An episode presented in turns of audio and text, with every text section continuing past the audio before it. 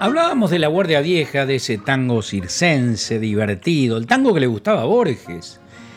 Llegando a la segunda mitad de la década del 10, hablábamos después del tango canción. Ustedes escucharon en varias oportunidades el nombre de Roberto Firpo.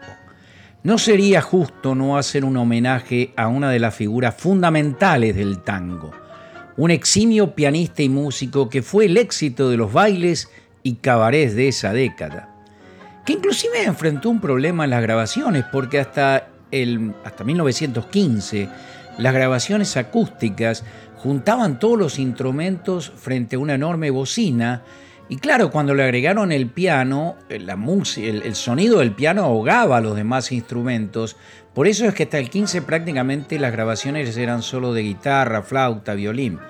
Pero Firpo diseñó con su orquesta todo un rider, lo que hoy se llama un rider, ubicando tarimas en, posiciones justas eh, de distancia entre los diferentes instrumentos. Y ahí se comenzó a grabar con el piano. Firmo estrena con mucho éxito un tango allá por 1914 para una obra teatral, el título Alma de Bohemio. Y si bien era un tango de la Guardia Vieja, tenía refinamientos musicales en la melodía, era otra categoría, llamémoslo así no solo constituyó un éxito instrumental, sino que se incorpora luego al tango canción, ya que Juan Andrés Caruso le agrega letra y revive ese tango que luego alcanza quizás su máxima dimensión con la voz de Alberto Podestá, acompañado por la orquesta de Pedro Laurens. Vamos a escuchar este Alma de Bohemio.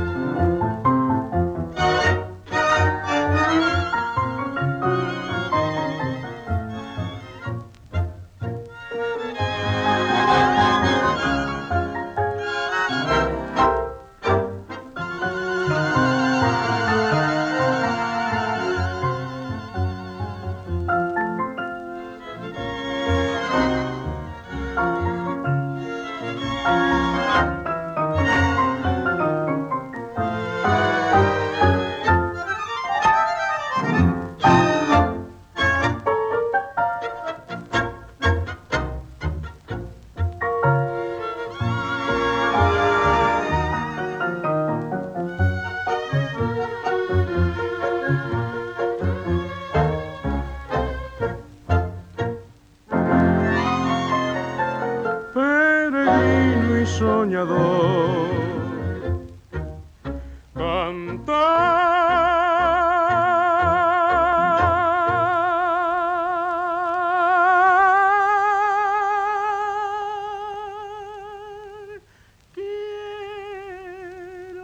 Mi fantasía y la loca poesía que hay en mi corazón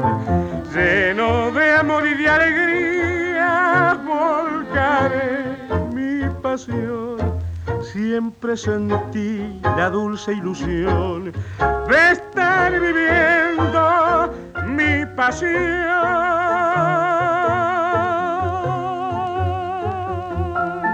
Si es que yo vivo lo que sueño, yo sueño todo lo que canto.